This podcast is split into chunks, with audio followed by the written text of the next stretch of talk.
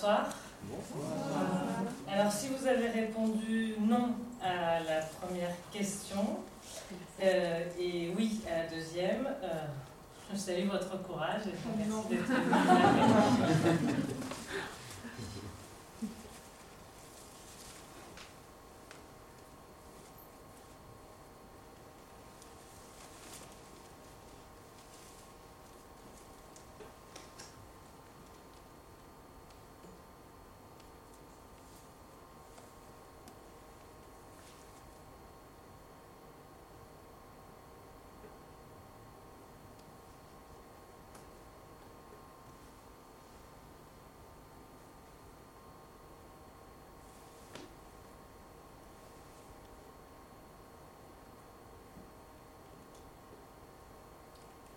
Le 16 août 2015, Elena a été frappée par la foudre.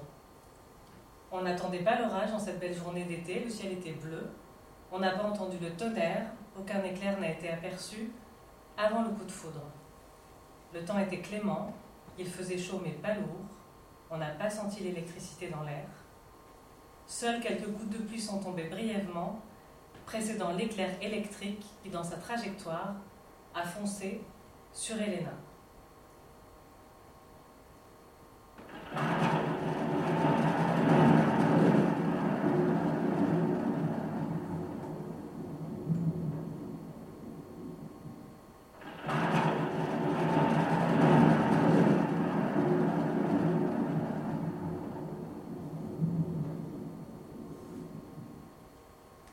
Personne ne l'a vu venir descendre vers le sol, cette lumière du ciel chargée de millions de volts. Pourtant, c'est un fait qui marquera son existence. Elena a été touchée, traversée par la foudre, et Elena est en vie. On ne l'a pas vu venir, l'éclair. On répétait plusieurs témoins plus ou moins éloignés du lieu d'impact. Le lieu d'impact, en l'occurrence, c'est le corps d'Elena, le corps de la personne fulgurée. On emploie le mot fulguré quand la personne survit à la décharge. Les foudroyés meurent, les fulgurés survivent. Cette décharge, de quoi est-elle constituée? Quelle marque laisse-t-elle sur la peau, dans le corps et ses cellules, sur notre cerveau, nos émotions? Quel traumatisme pour l'esprit? Autant de volts, d'ampères, de chaleur extrême, de modifications électromagnétiques ne peuvent parcourir le corps sans laisser de traces ni causer de séquelles, imprimer un souvenir.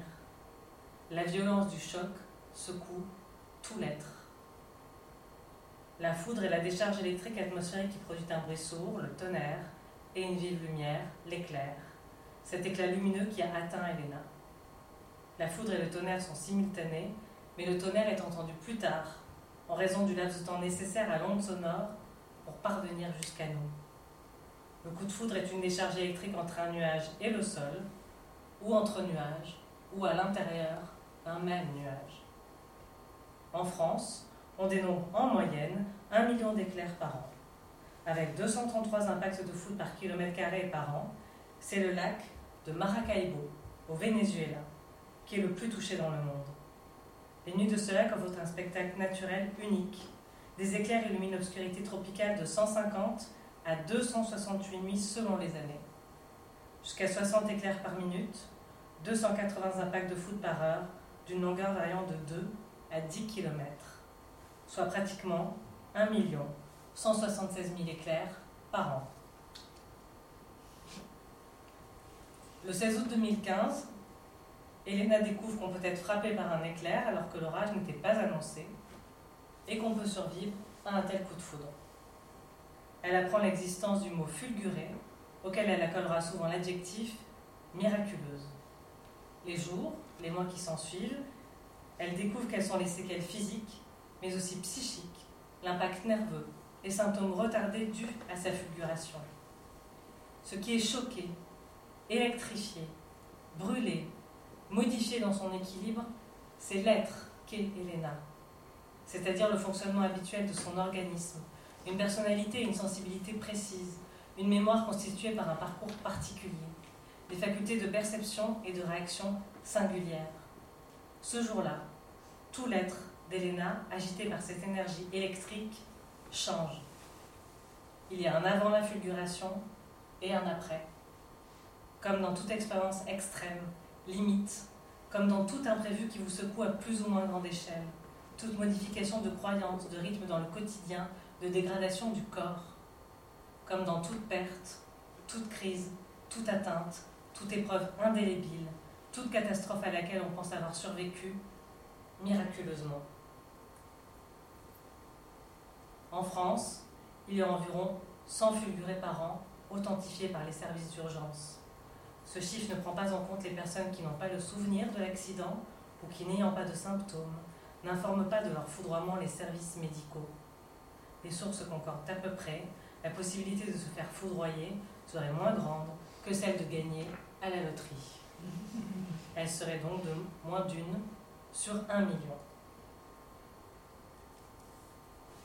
Quand Elena reprend connaissance à l'hôpital, elle est épuisée. Les choses semblent floues, embrouillées. Sa tante Bénédicte est penchée sur elle. Sa mère Gabrielle lui tient la main. Elle les reconnaît, mais elle ne se souvient plus de leur prénom. Certains de ses membres la font souffrir, d'autres lui paraissent ankylosés. Un petit trou sous le pied droit, un autre comme un minuscule cratère sur l'index droit au niveau de la dernière phalange, une large brûlure sur le bras en forme de fougère, et d'autres, plus petites, sur la cuisse. Les séquelles dépendent du chemin que parcourt le courant dans le corps et de la constitution de l'individu concerné. Chaque coup de foudre est différent. Quelques semaines après son hospitalisation, tous les examens nécessaires ayant été faits, sa mémoire en partie revenue, les blessures visibles soignées, Elena est autorisée à rentrer chez elle. Les brûlures disparaîtront d'elles-mêmes les acouphènes se calmeront avec le temps, elle restera suivie pour les douleurs, et elle peut revenir, bien sûr, si besoin. Elle a hâte de retrouver son appartement, de se mettre en lieu sûr. Ce que ressent Elena, outre ce souhait de se blottir dans son propre lit, à ce moment précis, sans oser le dire, dans une impression à la fois vague et assurée, c'est qu'elle n'est plus tout à fait elle-même.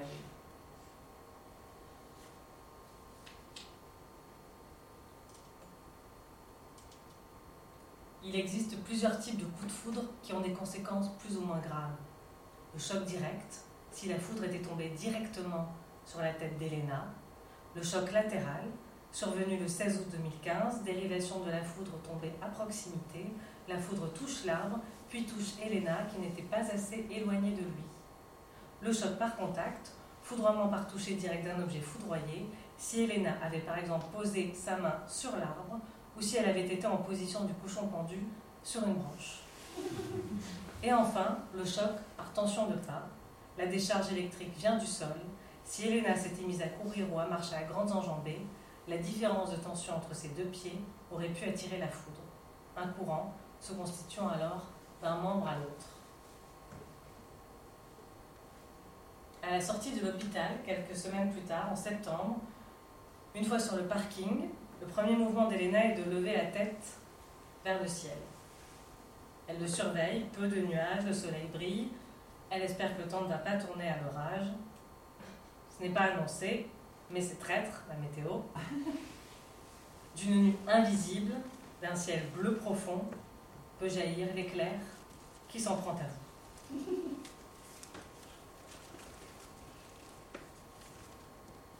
Plusieurs fulgurés déclarent avoir été saisis par la foudre par beau temps, alors que l'orage n'était ni annoncé, ni visible au moment du surgissement de l'éclair.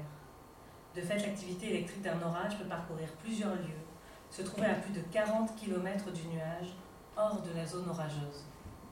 Une tension qui varie de 10 à 100 millions de volts, une intensité supérieure à 25 000 ampères, une température qui atteint 8 000 à 30 000 degrés, la longueur de l'éclair s'étend de 50 mètres à 25 km. S'il est possible de survivre à une telle décharge, c'est en raison de l'extrême brièveté du temps de contact, entre un millième et un dix millième de seconde. Le foudrement est une expérience extrêmement brutale pour le corps humain. Les fulgurés sont chargés de particules qui se déplacent et sont actifs pendant plusieurs mois. Le corps, composé de 60% d'eau, est semi-conducteur. Il emmagasine toute cette énergie considérable reçue la stocke un moment. La foudre crée son propre chemin en implantant ses ions métalliques dans l'organisme sur son passage. Elle laisse une empreinte et elle est mouvante dans le corps. Août 2015, c'était la dernière semaine de vacances d'Elena. Elle était venue passer quelques jours avec sa mère et sa tante dans la maison de famille à la campagne. Ce jour-là, pendant que les autres faisaient la sieste, elle avait eu envie de se promener seule. C'était une journée trop belle pour demeurer enfermée à l'ombre des vieilles pierres. L'arbre près duquel Elena se tenait quand l'accident s'est produit n'a pas de traces de lacération. Mais l'un des témoins a affirmé que plusieurs feuilles étaient tombées d'un coup. L'éclair a frappé le tilleul, puis la dame. L'arbre a pris feu, mais pas la dame. Heureusement. Ça sentait le tilleul brûlé, une de ses chaussures fumées, j'en suis sûre. Quand on l'a secourue, Elena était à plus de 6 mètres de l'arbre. Mais sans doute a-t-elle été projetée par la secousse. Elle a senti comme une grosse pression de main puissante la pousser au sol. Elle se souvient d'une lumière magnifique, de crépitement dans le bras, la jambe, de vrombissement dans les oreilles, et aussi de l'impression d'être prostrée, clouée là, tétanisée, prisonnière de son propre corps. Puis quelques heures plus tard, à l'hôpital, d'un immense mal de tête.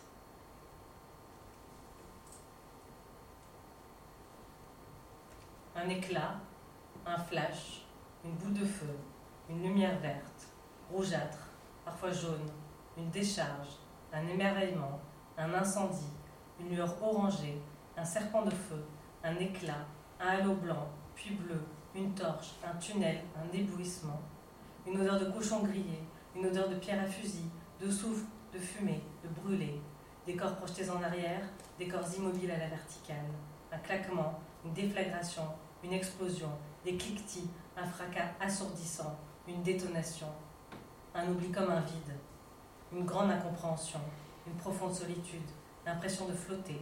Sur le coup, rien. Le lendemain, de fortes douleurs. Les fulgurés rapportent différentes perceptions et sensations. La manière d'appréhender ce moment brutal, de le vivre, est liée à la fois au point d'impact et au trajet de la foudre, mais aussi à la sensibilité de chacun. Des individus moins affectés physiquement peuvent être traumatisés et entrer dans une dépression sévère en raison de la peur ressentie, l'impression d'assister à leur propre mort et ou à celle de leurs compagnons présents. La décharge électrique peut aussi avoir un impact sur l'influx nerveux, à l'inverse la polarité des cellules. Le courant peut entrer directement dans le corps ou uniquement se propager sur la surface, surfer sur la peau, diminuant les ampères qui le traversent. Le courant peut également suivre le trajet des vêtements, des fermetures éclairs par exemple. De retour chez elle, en région parisienne, Elena passe une grande partie de la journée à dormir. L'intensité des acouphènes a diminué au bout de quelques jours, mais le mal de tête est toujours fort. La brûlure en forme de fougère qu'elle avait sur l'épaule a disparu en moins de deux jours. Les médecins l'avaient prévue. Elle avait eu du mal à les croire sur le moment et elle trouvait ça plutôt beau. Un admirable tatouage naturel, souvenir de l'événement gravé sur sa peau. Cette feuille de fougère, ou amas de racines, nommée aussi figure de Lichtenberg, du nom du physicien allemand qui a travaillé sur la catégorisation de ces formes, demeure sur la peau quelques heures après la fulguration, parfois plusieurs jours. Elle est provoquée par la rupture due à la diffusion du courant des capillaires sanguins. Par le tracé rouge de cette brûlure, cette arborescence, la foudre marque son trajet sous-cutané.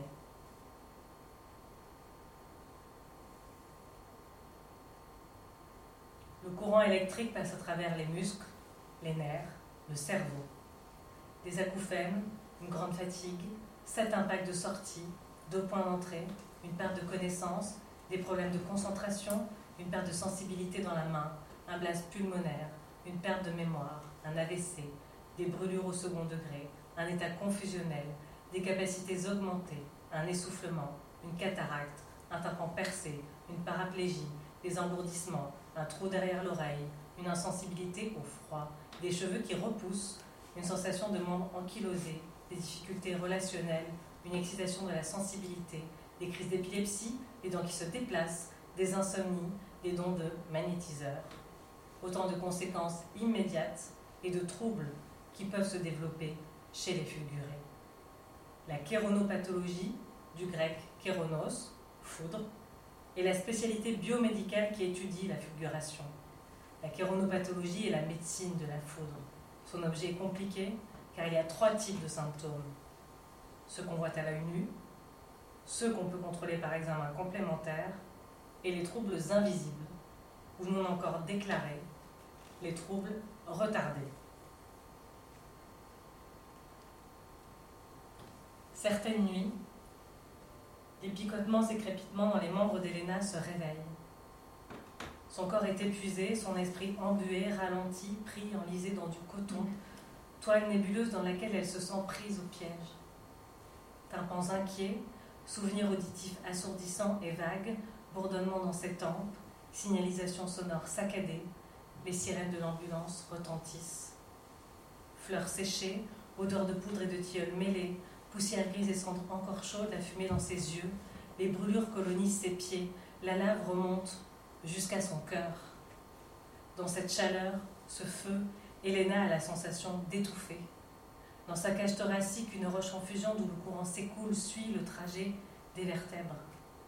Sous la peau sensible, limée jusqu'au derme, des insectes semblent migrer, moustiques ou araignées, abeilles ou aoutas, pattes crochues, antennes affolées, chélicères venimeuses, dards douloureux. Dans son crâne, derrière les yeux noircis de fumée, la lumière de l'éclair gigote, vacille.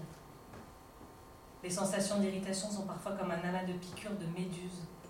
Alvéoles ou écrins, elles s'infiltrent dans les cellules pour diffuser le feu auprès duquel se réchaufferont les arthropodes velus qui stimulent, excitent l'inflammation de ses nerfs. Elena ne peut pas fuir. Impossible de jeter de l'eau sur les braises attisées, la flamme, ses frémissements sont dans son corps, inoculés. Elena apprend que les précautions listées par l'association Protection Foudre, APF, ont deux principes fondateurs. Fondement 1, éviter de constituer soi-même une cible pour la foudre. Fondement 2, éviter de se placer dans les endroits et situations qui pourraient provoquer une différence de tension entre deux parties du corps, et donc ne pas constituer soi-même une cible pour la foudre. Elena sait maintenant. Qu'en cas d'orage, il vaut mieux. Rester chez soi à l'abri en s'éloignant de toute partie métallique et des conducteurs électriques, ou si l'on est déjà sur la route, se garer, rester dans sa voiture, vitre fermée. Si on est en groupe, il faut mettre une distance de 3 mètres au moins entre chaque personne. Chez soi, il est préférable de fermer la trappe de sa cheminée. Et les noix prévoient d'éteindre aussi tous les appareils électriques de ne plus taper à l'ordinateur les cheveux mouillés, de s'asseoir sur son canapé les pieds joints et rester immobile jusqu'à la fin de l'épisode orageux.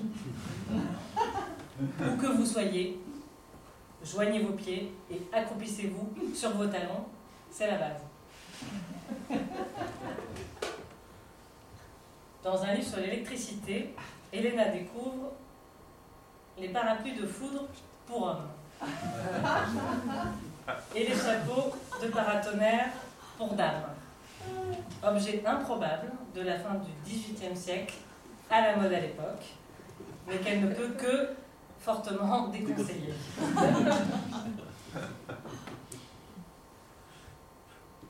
Parmi les séquelles du coup de foudre, Elena a vu ces derniers temps certaines de ses capacités cérébrales augmenter.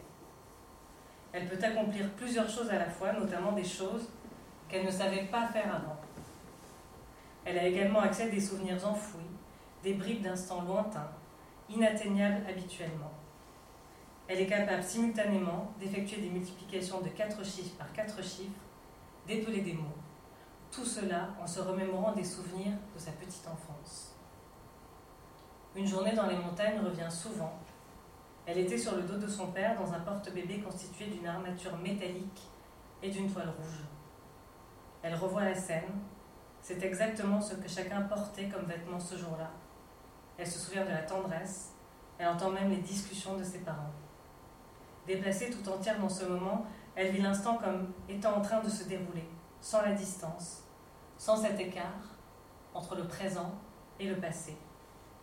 Elle peut s'allonger et accéder à ces images mémorielles dans une immédiateté jamais offerte à l'esprit. Elle revoit la montagne. La mémoire est rarement intacte, fidèle à la réalité telle qu'elle se présente, se vit. Elle ne peut être séparée de sensations et perceptions personnelles, d'un regard changé, mûri ou réfléchi. Le temps a passé. Quand on la convoque, la mémoire contient d'emblée le récit de l'événement et le souvenir de la perception de l'événement. Elle fait un tri, elle sélectionne. Mais celle d'Elena semble atteindre la réalité de l'événement, transplanter son être au sein même du moment. Elle lui permet d'en toucher le cœur. Chaque jour, Elena a l'impression que son cerveau va plus loin dans ses réminiscences. Chaque matin, elle sait qu'elle a redécouvert, retrouvé, retenu son enfance davantage que la veille. Les effets différés sont les moins connus sur le plan scientifique, tout simplement parce que le lien entre le coup de foudre et les troubles n'est pas toujours établi. Ils peuvent survenir environ trois semaines à six mois après l'accident. Ils peuvent se prolonger, disparaître, s'améliorer ou s'aggraver. Elena reste allongée des heures, laissant surgir les souvenirs d'enfance. Elle avait cinq ans lorsque son père a disparu. Il était parti une semaine pour une longue randonnée en montagne, seul, comme souvent, et n'en était jamais revenu. Son corps n'avait pas été retrouvé. Ce père introverti, solitaire, envers lequel elle avait éprouvé une rancœur mêlée de fascination, devenait son compagnon de convalescence le plus doux. Sa mère lui avait dit qu'il s'était beaucoup occupé d'elle à sa naissance, la versant des heures durant, et quelques mois plus tard, la portant sur son dos lors de longues promenades mais elle ne se souvenait vaguement que d'un père qui s'enfuit. Elle avait pour mémoire qu'un père absent, distrait, qui lui semblait parfois isolé dans un monde inaccessible, un père avec lequel elle n'a pas eu le temps d'établir de relations, un père qui a fini par ne pas rentrer à la maison. De lui, elle avait hérité d'une colère retenue, d'une répulsion pour le mystère et d'un prénom qui, comme lui, était d'origine slovène. L'intense activité cérébrale dont Elena est capable depuis sa fulguration lui permet d'accéder à une vision plus complète de ce père, de l'approcher, de se blottir dans la tendresse qui existait entre eux. Les acouphènes, les maux de tête, l'épuisement physique, l'incapacité à organiser les tâches quotidiennes, elle peut bien les endurer dans ces moments de souvenance, plonger dans les retrouvailles avec ce père qui lui échappait. Et cette vérité, donc, il la promenait, la consolait, la cajolait il l'aimait.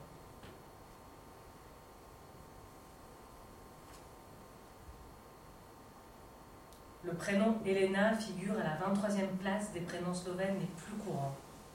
Elena est la fille de Zeus et de Leda. Zeus dans la Grèce antique, Jupiter chez les Romains, Indra chez les Hindous ou Thor chez les Vikings, la foudre a longtemps été assimilée à la colère des dieux. Punition, châtiment ou épreuve à surmonter, pouvoir créateur et destructeur à la fois. Les premières théories savantes sur la foudre font leur apparition au XVIIe siècle, mais l'électricité n'est pas encore découverte. En 1750, l'Américain Benjamin Franklin émet l'hypothèse qu'il n'existe qu'une seule sorte d'électricité contenue dans tous les corps. Il est reconnu universellement comme la personnalité qui établit pour la première fois la nature électrique de la foudre suite aux expériences qu'il mène à Philadelphie en 1752 avec un cerf-volant, accompagné de son fils qui semble apeuré. On lui doit aussi l'invention du parafoudre, le paratonnerre. La recherche avance en 1900 avec les premières estimations de courant de foudre, puis lorsque la photographie et la spectroscopie se développent. Les premiers chasseurs d'orage se mettent à cette époque à scruter, photographier et filmer la foudre. Il a fallu presque 50 ans aux physiciens du XXe siècle pour parvenir à établir une description à peu près cohérente d'un éclair. La motivation pour l'étude de la foudre est surtout liée aux dommages qu'elle cause sur les avions, les engins spatiaux et les installations sensibles au sol, les accidents que l'on veut éviter. Maintenant, si vous le voulez bien, faisons un jeu. et chercher à répondre à la question suivante. Dans quelle chanson Benjamin Franklin est-il cité? Plusieurs propositions. Rassembler les nuages et à mon signal larguer l'orage.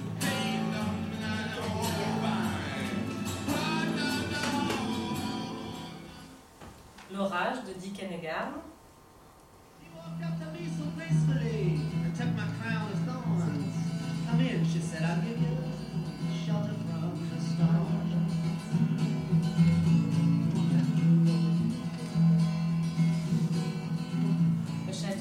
Storm de Bob Dylan. Parlez-moi de la pluie et non pas du beau temps. Le beau temps me dégoûte et me fait grincer les dents.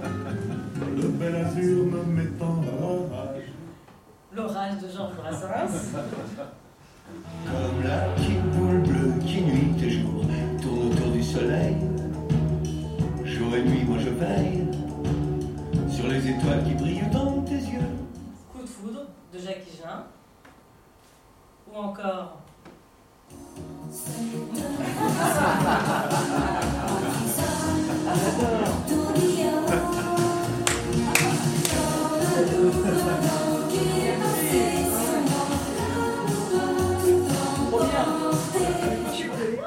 Comme un ouragan de Stéphanie de Monaco. Et dernière proposition. Riders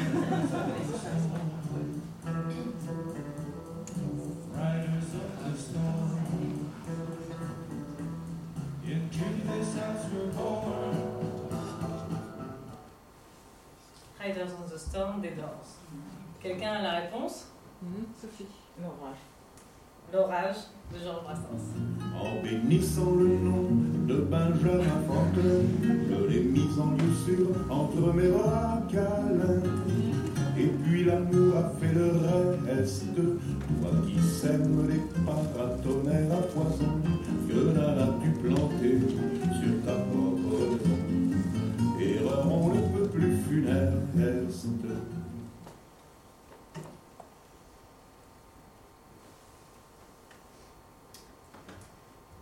Elena a gardé les chaussures qu'elle portait le jour de sa fulguration. Et elle n'est pas la seule à conserver les preuves de cet événement. Un article au titre qui lui fait lever les yeux au ciel, sa vie bascule en un éclair, attire son attention. Sur la photographie qui l'accompagne, elle découvre Roy Sullivan, un garde forestier américain. Il prend la pose et entre ses mains offre à l'objectif son chapeau brûlé. Roy Sullivan, 1912-1983, aurait été touché sept fois par la foudre. Ce record, homologué par le livre Guinness des records, lui a valu le surnom de l'homme paratonnerre. On dit qu'il avait toujours une gourde remplie d'eau avec lui pour stopper les départs d'incendie, ses cheveux ayant pris feu plusieurs fois. Sept coups de foudre, donc, à son actif, entre 1942 et 1977. Le premier se serait produit en avril 42. Après avoir tenté de se mettre à l'abri d'un orage, la tour d'observation dans laquelle il se cache prend feu, et c'est en la quittant qu'un éclair le secoue. Une brûlure le long de la jambe droite, un orteil blessé et un trou dans la chaussure. Le deuxième coup de foudre a lieu en juillet 69, alors qu'il se trouve dans son camion, circulant sur une route de montagne. L'arc électrique aurait d'abord heurté les arbres, puis serait entré par la vitre ouverte du camion. Cette fois, il perd connaissance. Ses cheveux, cils et sourcils sont brûlés. On ne l'y reprendra plus. Les mois suivants, en cas d'orage, il se gare et s'allonge sur la banquette avant jusqu'à ce que la tourmente passe. La troisième fois, c'est en 1970, alors que Roy Sullivan se tient debout dans une cour près d'un transformateur, premier lieu d'impact. Une brûlure sur l'épaule gauche. 1972, au printemps, il est fulguré alors qu'il travaille à l'intérieur d'un poste de garde forestier. Ses cheveux prennent feu Il tente d'étouffer le feu avec sa veste, puis avec une serviette humide trouvée dans les toilettes. C'est après cette quatrième attaque que Roy Sullivan aurait commencé à croire que les nuages lui en voulaient et le poursuivaient, et qu'il a tiré, pour une raison incompréhensible et inexplicable, la foudre. On raconte que les gardes forestiers qui travaillaient avec lui dans ce parc national de Virginie ne voulaient pas être à ses côtés en cas d'orage, peur d'être touchés eux-mêmes. Un an plus tard, au mois d'août, alors qu'il patrouille au volant de son véhicule dans le parc et pense avoir dépassé une zone orageuse, un éclair fonce sur lui peu après qu'il est descendu de son camion. Bras, jambes gauche et mollets droits meurtris, cheveux brûlés, il aurait déclaré Le nuage semblait vraiment me suivre. Après un répit de trois ans, il est blessé à la cheville en juin 76 lors d'une nouvelle fulguration. La septième et dernière a lieu un an plus tard, lors d'une partie de pêche. La foudre s'abat sur le sommet de sa tête et en descendant, lui brûle la poitrine et le ventre. Pendant ce temps-là, un ours s'approche de l'étang et tente de voler les truites qu'il a pêchées. Sullivan trouve la force d'éloigner l'ours en le menaçant avec une branche d'arbre. Cette histoire d'ours qui profite d'un impact de foudre sur Sullivan pour lui voler son poisson, et Sullivan brûlant en partie ses cheveux en feu, éloignant l'ours au moyen d'une branche, laisse Elena perplexe. N'avait-il rien d'autre en vue que ces truites Est-ce qu'être assailli par la foudre était si banal pour lui que les prises d'une partie de pêche étaient devenues prioritaires au point de risquer sa vie en affrontant un fourreau? À moins que après avoir survécu sept fois aux décharges électriques, affronter un ours n'était peut-être rien. Ni un événement, ni un acte courageux, ni une surprenante péripétie, juste un fait, une anecdote supplémentaire. Cette partie du récit, l'épisode de l'ours, ferait presque douter Elena de la vie même de Roy Sullivan, mais il est bel et bien inscrit dans le livre des records. Ses chapeaux brûlés sont exposés dans un musée. Enfin, il y a les photos des brûlures, les témoignages de ses collègues, et les hospitalisations successives répertoriées. On pourrait penser que la probabilité d'être fulguré deux fois au cours d'une vie est encore plus minime que celle de l'être une seule fois. Mais il y a, comme Roy Sullivan, des cas avérés de fulgurés multiples. Chaque année, aux États-Unis, se tient la conférence de l'Association internationale des survivants de la foudre et des chocs électriques ainsi que l'élection du survivant de l'année. Si la foudre attire la foudre, le fulguré peut l'attirer aussi. Elena l'ignore, mais c'est peut-être préférable.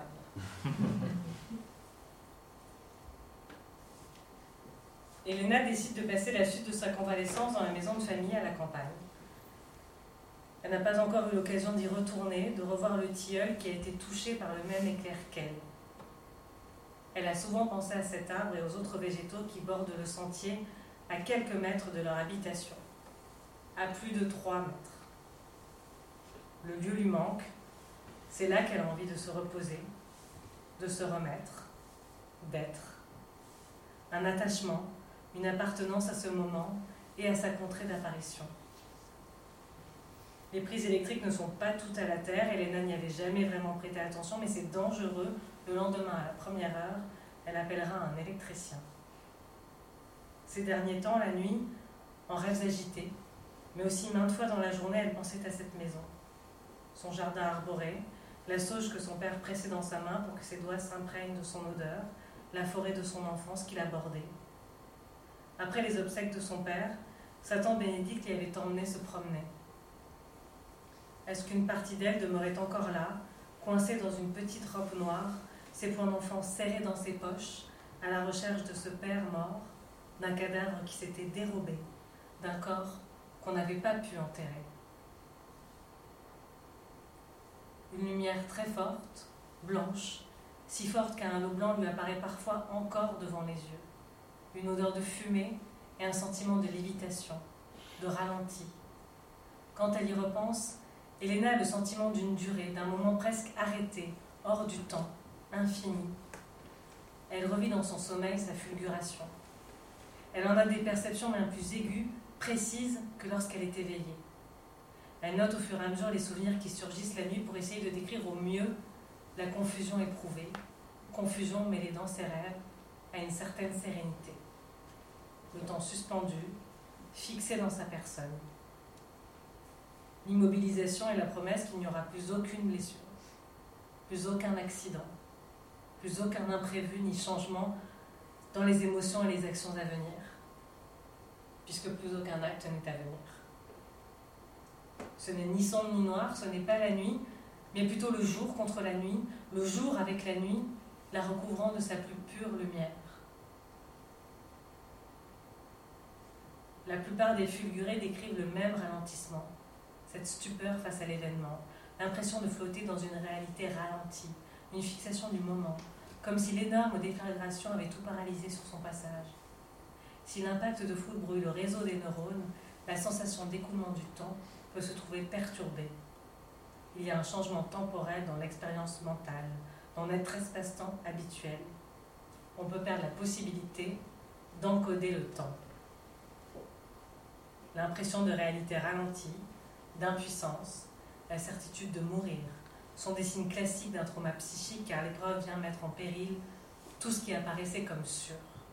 L'irruption d'un réel qu'on n'a pas pu anticiper, qu'on n'a jamais expérimenté, bouleverse l'existence. La vie est traversée, fêlée, fendue par ce moment hors du commun, inédit, cette tétanie. La fulguration peut aussi être une expérience très énergisante si on n'a pas de lourdes séquelles. On peut sentir une euphorie, une énergie extrême, la capacité et la puissance d'en faire plus. La célérité de l'esprit d'Elena, le fait d'accéder au passé, de détenir ce pouvoir d'être de nouveau une enfant, et cette capacité d'avancer sur deux ou trois tâches en même temps sont très grisants. À la suite de Benjamin Franklin, il y a eu peu de progrès significatifs dans la compréhension de la foudre. À une époque, dans les salons de physique, certaines expériences relevaient presque du spectacle, de l'attraction. Les membres du clergé et de la noblesse venaient y assister, certains se portaient volontaires pour participer. Subir une petite secousse électrique était en vogue. La démonstration, le baiser électrique de Bose, en est l'un des exemples les plus populaires. Une jeune femme, reliée au générateur de Bose, se tenait debout sur un tabouret, un bloc de résine isolante en réalité, et recevait une charge statique modérée. Un homme du public présent était invité à lui donner un baiser. Au contact des lèvres de la jeune femme enduite d'une substance conductrice, l'homme était secoué par une décharge et un éclair jaillissait entre leurs bouches. De quoi ressentir une intensité, mais sans craindre de séquelles. Et maintenant, je vous propose un nouveau questionnaire. Avez-vous le goût du danger? Si oui, avez-vous déjà tenté de mettre vos doigts dans une prise? Changer une ampoule les mains mouillées sans éteindre l'électricité? Tout à fait. Faire sécher vos cheveux en passant votre tête par la fenêtre par temps d'orage.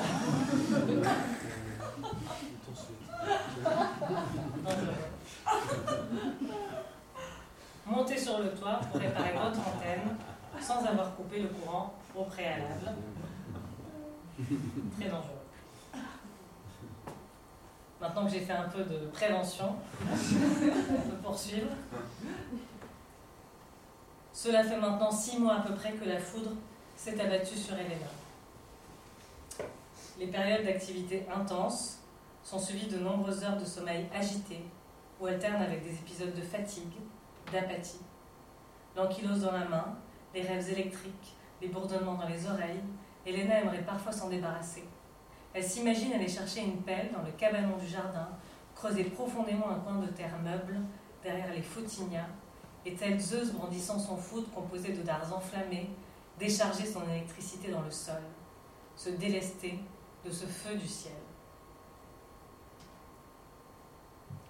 Le fouet du démurge Pharaon, le marteau de Thor, la hache hindoue, la massue du dieu celte Dagda, sont autant d'images symboliques de la puissance de la foudre. Il existait un rituel d'origine romaine d'enterrement de la foudre. À cette manifestation divine, les humains devaient répondre et récolter les débris de ce qui avait été foudroyé, végétaux, édifices, corps, et les enterrer dans une fosse. Longtemps, la foudre a été perçue comme un signe religieux. Lors des guerres de religion, ces interventions exprimé l'inquiétude dans les paroisses rurales. Les rituels de prière avaient pour but d'éloigner la menace. En Afrique orientale, pour les Safois, la foudre n'est pas un instrument de pouvoir divin. L'homme foudroyé est un sorcier, puni de ses maléfices. Les maisons marquées par la foudre sont abandonnées et font l'objet de rites purificateurs. La persistance de l'éclair, sa durée vagabonde, Elena a parfois le sentiment de la rejouer, la détenir, la nuit, mais pas seulement. Quand son esprit semble assez puissant pour la transporter dans l'enfance, prise dans sa lenteur traînaillante, ce temps figé, elle a l'impression d'avoir le pouvoir d'arrêter le temps, de demeurer là, dans tous les coins de l'enfance. Elle découvre dans un journal qu'en 2010, un orage sur Saturne a duré sept mois. Les orages sur Saturne sont les plus longs observés jusque-là dans le système solaire. Ils peuvent s'étendre sur plus de 3000 km de diamètre. Une catastrophe pour nos forêts, nos troupeaux, nos promeneurs. Un rêve inatteignable, une bénédiction, un idéal pour les chasseurs d'orage. Traquer la foudre, c'est jouer avec le feu. Le chasseur d'orage se met face aux éléments pour les observer et les immortaliser. Il est à la fois traqueur et spectateur. Il traque avec des données météorologiques, les prévisions, puis il cherche le meilleur point de vue. S'il est au milieu de l'orage, il en subit les conditions et n'a pas la distance nécessaire. Il peut parcourir 40 000 km en trois mois. La traque demande beaucoup de savoir-faire. La chance joue aussi son rôle, ainsi que l'instinct au fur et à mesure des années, la pratique, l'expérience acquise. S'il y a une approche technique, scientifique de la traque, le chasseur affirme volontiers sa fascination pour la magie, la puissance de l'orage. C'est à chaque fois le début d'une nouvelle aventure. Il y a des moments d'attente dans les champs, les montagnes, on entend les grillons, les oiseaux, le lien avec la faune et la flore est très fort. Une diversité de formes, de sonorités, de couleurs extraordinaires, le bruissement dans les feuilles, le chant des oiseaux, la différence du son entre la pluie d'été et la pluie d'hiver. Être chasseur d'orage, c'est aussi devenir le témoin des changements du climat. Avant, en France, le climat était davantage tempéré. Il est devenu plus sec. On y voit aujourd'hui des orages comme en Espagne. Le chasseur d'orage développe un sentiment de la nature, une écoute attentive, une observation respectueuse.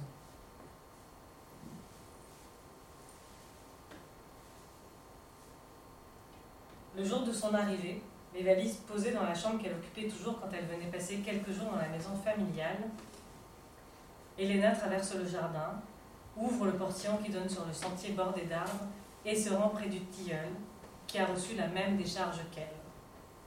Près du tilleul, mais pas trop, elle se tient à plus de 3 mètres de lui. Elle l'observe de longues minutes, il doit mesurer plus de 20 mètres, sa cime se tend vers le ciel morne et bas du jour, elle cherche du regard les traces du passage de la foudre sur lui. Est-il blessé? Où Quelles séquelles, quels troubles doit-il surmonter? Est-ce qu'il va s'en remettre? Elena fait un demi-pas vers lui, son feuillage est dense, pas de fleurs blanches ou jaunes à cette époque de l'année, mais de belles feuilles vert pâle en forme de cœur. Est-ce qu'on en peut fulgurer aussi pour les arbres? Ces êtres tout aussi vivants qu'elle c'est miraculé. Un arbre frappé par la foudre n'est pas forcément condamné. Il peut exploser, mais les dégâts sont souvent plus discrets. L'écorce peut se décoller, le tronc peut se fendre, les feuilles flétrir. Elena a fait venir un arboriculteur certifié pour évaluer l'état de santé du tilleul. Il a jugé qu'il n'avait pas beaucoup souffert, les racines avaient dû être peu heurtées, pas du tout. Il était hors de question de l'abattre. Il suffisait d'émonder les quelques branches endommagées et de soigner la petite blessure, une fissure de l'écorce. Les arbres blessés peuvent se compartimenter, recouvrir leurs blessures. Il ne cicatrise pas, mais les tissus vivants vont proliférer autour de la blessure et le bois mort se trouvera enveloppé d'une couche vivante. Est-ce que c'était valable pour elle aussi? En retrait d'un quotidien stressant, empli de loisirs et de sorties, Elena prend le temps de s'intéresser aux autres formes de vie, celles qu'elle peut observer dans le jardin, les prés environnants. Elle apprend à reconnaître les oiseaux qu'elle observait déjà avec les jumelles de son grand-père, se promène dans les forêts de la région, s'occupe des fleurs et plantes du jardin, surveille la guérison du tilleul foudroyé, guette le vol des chauves-souris et le passage des renards. Son corps lui chuchote de se recentrer, de s'extraire du rythme journalier comme dans ce moment de tétanie, juste après la décharge. Elle voit dans son statut de miraculée, de survivante, un signe à prendre en compte, l'ouverture vers une vie différente. Aujourd'hui, elle pense qu'elle était en train de prendre le mauvais chemin. Elle travaillait pour une start-up qui crée des logiciels et applications pour cartographier les adresses préférées des utilisateurs. Mais elle veut maintenant trouver les meilleures conditions pour la personne qu'elle est en train de devenir, quitte à modifier quelques paramètres qui habitaient sa vie. Sa nuit n'est pas terminée, mais elle sait, sent ce vers quoi elle tend. Une existence plus lente, paisible. Herbier, livre animalier, documents sur l'univers, Elena s'intéresse essentiellement aux espèces qui peuplent la planète, aux phénomènes naturels et aux techniques de détection des, des éclairs. Ce qui lui importe, la préservation de l'environnement, les changements climatiques à surveiller, comment les ralentir? Est-ce que c'était ça, en fait, l'électrochoc nécessaire au tournant d'une vie, sa fulguration? Un message reçu, pas juste un manque de chance, un concours de circonstances qui fait sens, comme un miracle, mais sans intervention divine, qui la rapproche de ce qu'elle veut être au monde. Plusieurs fulgurés décident de se déprendre de leur vie quotidienne et d'entamer une seconde vie. Certains quittent leur emploi et changent d'orientation professionnelle. La plupart racontent un besoin d'ancrage, de retour aux sources, à l'essentiel. Retour à la nature, retour à la famille, sont souvent les approches adoptées. Elena rend de plus en plus fréquemment visite au tilleul qui a reçu le même impact qu'elle. Elle l'observe presque tous les jours sans toutefois oser le toucher. Elle ramasse des feuilles tombées au sol, les fait craquer, glisser entre ses doigts, dans un mouvement de va-et-vient précautionneux, une caresse, avant de reposer les feuilles à terre et de les laisser sous l'effet du vent, de la pluie, battre le sol, s'envoler ailleurs ou se mêler à la tourbe. Racines, troncs, cimes, feuilles, nervures, ramures, elle passe des heures à les regarder, à guetter leur fragilité. Cette vie végétale qui nous échappe. La fulguration a modifié la vie d'Elena et sa façon de voir le monde. Chuter, s'en remettre, poursuivre. Quand elle sent l'angoisse l'envahir, presser ses nerfs, exciter et brouiller ses pensées, elle sort s'allonger dans le jardin, même le sol humide. Elle ferme les yeux, essaie de ralentir le rythme de sa respiration. Sous cils apparaît le refuge dans cette tempête, les images familières et pourtant lointaines de son enfance. Son hyperactivité cérébrale a peu à peu disparu, mais elle a conservé dans un coin de mémoire les souvenirs qui lui sont revenus par vagues. Elle court après sa mère. Son père court après elle, et dans cette farandole, le rire ricoche contre les arbres dans la profondeur des bois. Réveillée par l'intermittence, par le jacassement des pieds, elle tourne, se retourne. Le tissu de son blouson frotte une colonne de fourmis, regagnant leur foyer à travers des amas de mousse. Elena finit par s'assoupir calmement, des brins d'herbe pressés dans ses poings serrés. Sous la peau, derrière les paupières, l'empreinte d'un après-midi, la vision d'un lac vers lequel elle s'avance, sa mère bronze au soleil, et s'approchant plus près de la Seine, elle voit la forme d'un arbre, et derrière, la forme d'un père qui se cache, un tronc fin, une épaule qui dépasse, et son ombre s'étalant au sol. Le lac est au centre, dans sa tête ou dans son ventre, dans ce creux de chaleur et de douleur mêlée, une déchirure emmaillotée. Et au bord de l'eau, jetant des galets, une petite fille qui rit. L'ombre de ce souvenir n'a non pas suturé la blessure, mais la recouverte. Elle plonge ses pieds dans l'eau, ses chaussures sont trempées, sa mère pouffe, l'ombre du père s'efface, il est parti nager trop loin pour entendre. Mais elle, chavirant dans la terre du jardin, le voit.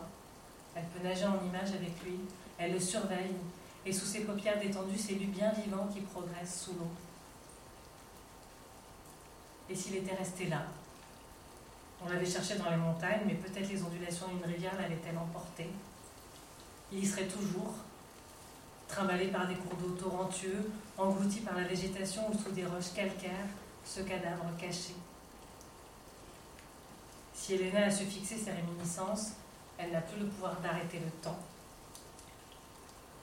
C'est déjà la nuit qui commence à tomber, son dos sous le tissu de sa veste est mouillé. Le déclencheur, pour elle, c'est l'orage du 16 août 2015. L'expression de la nature et les désordres de son organisme. Le lien entre la matière et sa chair. Tous les chamboulements flagrants et intimes qui ont suivi, ils ont mis en lumière, donné sens à l'enfance enfouie. Elena se relève doucement, les jambes engourdies, à l'arrière des cuisses trempées. La bruine était fine mais n'a pas cessé. Elle quitte le jardin, ouvre le portillon, marche en direction du tilleul qui a partagé la décharge avec elle. Elena s'est souvent dit que cette répartition de l'électricité lui avait sauvé la vie. Personne ne peut l'affirmer, mais elle aime le penser et c'est le sentiment qu'elle a en s'avançant vers lui. Elle franchit les trois mètres de sécurité qui la séparent du tilleul. Elle s'approche tout près. De sa main gauche, elle caresse son tronc. Il est gris et lisse par endroits, gercé, craquelé verticalement et brunâtre à d'autres. Elle s'avance encore, appose son front contre l'écorce pour humer son odeur. Une vibration imperceptible à ses sens. À l'écoute de sa respiration, un presque rien, non un silence, mais un calme. C'est une plénitude qu'elle ressent une sérénité.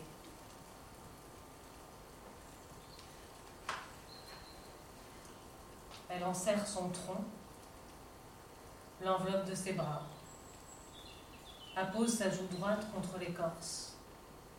Elle demeure ainsi, immobile et affectueuse. La nature est là, qui l'accueille, qui ne disparaît pas un jour dans la montagne, qui s'étire.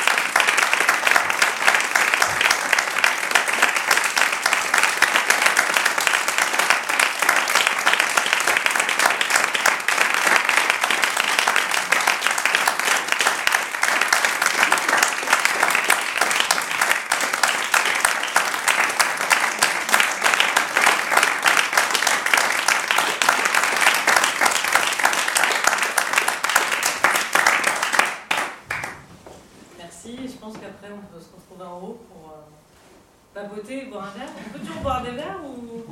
Oui, ça y est, maintenant.